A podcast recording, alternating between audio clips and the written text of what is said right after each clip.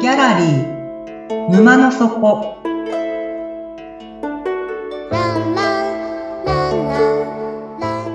これは月に2回だけオープンする不思議なギャラリー沼の底で店主のオセアンと織りなす抽象画の世界のお話。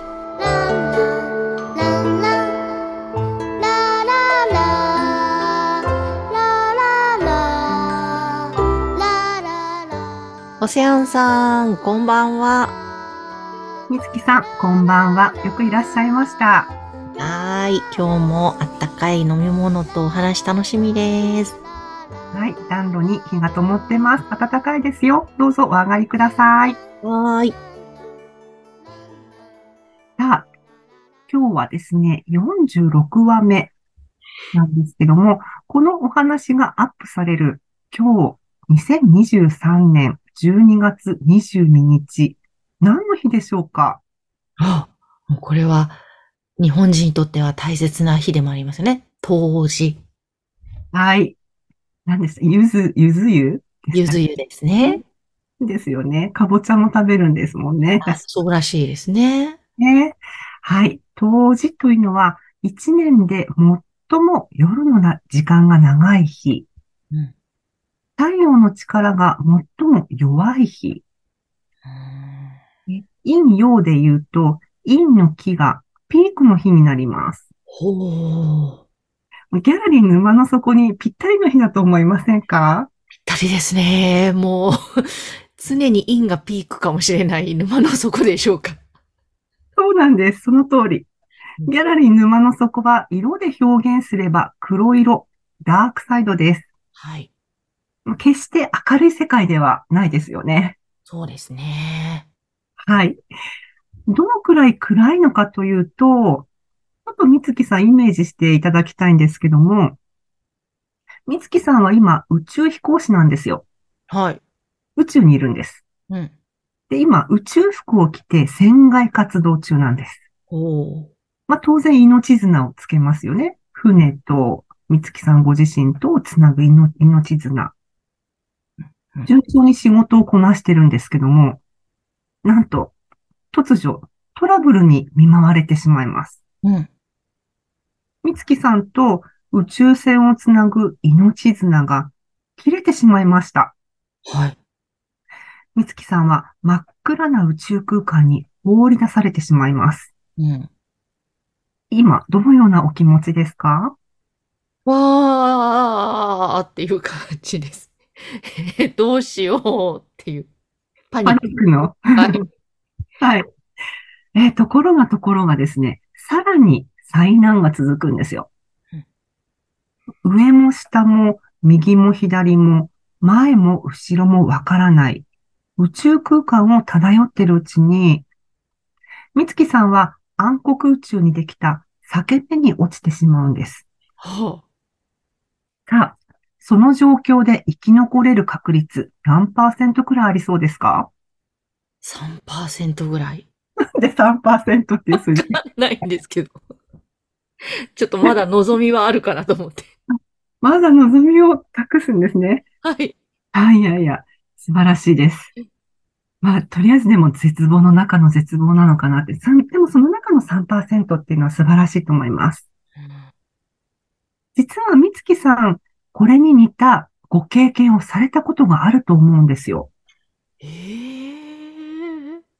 さあ、いつでしょあ、生まれるときう当たりです。は当あ、当たたっりてる。さあ、命綱は何でしょへその方ですねう。そうなんですよ。お母さんのお腹の中で宇宙遊泳してたのに、突然外に放り出されて、母体とつながっていた命綱、へその緒が切られてしまう。うん。さらに災難のことに、命綱を切られた途端に、裂け目に落ちてしまい、抜け出せなくなってしまう。それが生まれるという本質です。もうちょっとイメージ具体的にしてみましょはい。う。以前ですね、先人の他人のお話をしたときに、うん私は美月さんを谷に突き落としましたね。はい、はい、落とされました。なれましたね、美月さんね。このギャラリー沼の底は先人の谷の一番底に、一番奥深くにあります。はい。谷の特徴を覚えてますかええー、何でしたっけ真っ暗。うん。裏。はい。形の特徴がありまして、はい。はい。どんな形かというと、この V 字型になってるんですよ。うん、うん、うん、うん。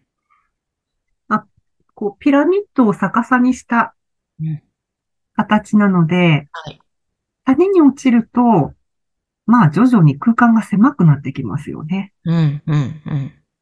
はい。じゃあ、もしそこに光が差し込んだらうん、どうなるか。うーん。抜け出せそうな気がします。抜け出せそうな気がするん ですね。あごめん違う。はい。あの、光ってこう、いくつか特徴がありまして、はい。その一つが、まあ、反射するっていうのが光の特徴ああ、うん、うん、なんですよね。まあ、だからその V 字の、うん、谷の最初の、うん、入り口のところに差し込んだら、反射して、さらにこう反射して、うん。うん。反射して、反射していくと、まあ徐々にトラップに捕まるような感じですね。どんどん狭い空間に追い込まれていくんですよ。うん、うん、うん。で、そして最後は V 字の谷底の点の中に閉じ込められて、で、そこから出られなくなってしまいます。あら、光だと思って追っていったらそこに行っちゃうってことですかですねうん。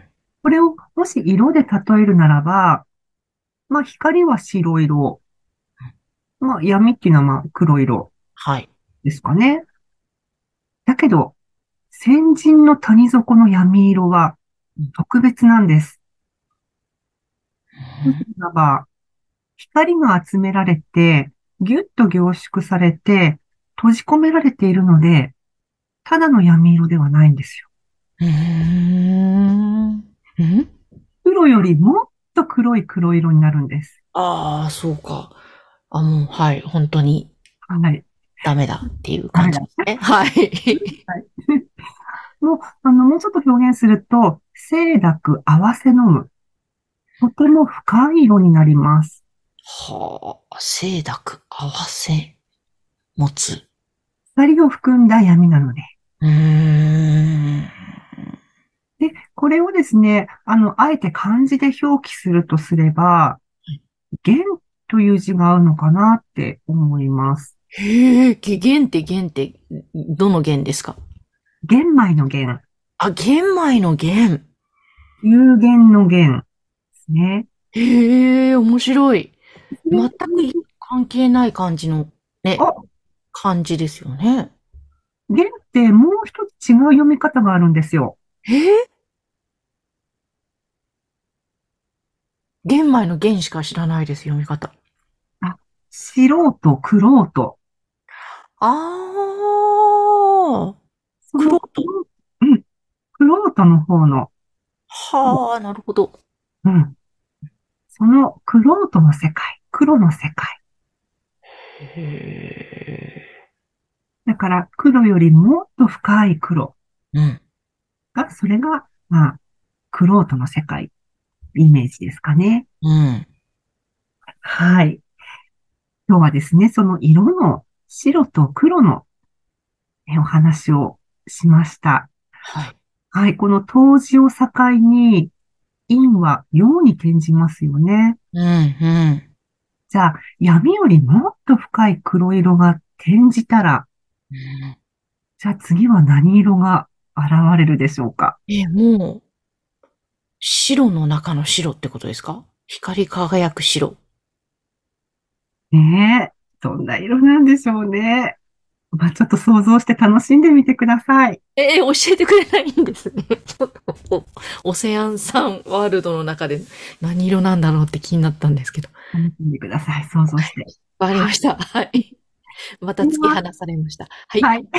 ごめんなさい。やっぱりイメージ力大事なのでね。ですね。はい。では、そろそろ閉店の時間なので、本日のお話はこれでおしまいにしたいと思います。本日46話目は、創作や大なぎ幸太郎様の提供でお送りいたしました。眠って目が覚めたら新しい世界が待ってますよ。皆さんおやすみなさい。おやすみなさい。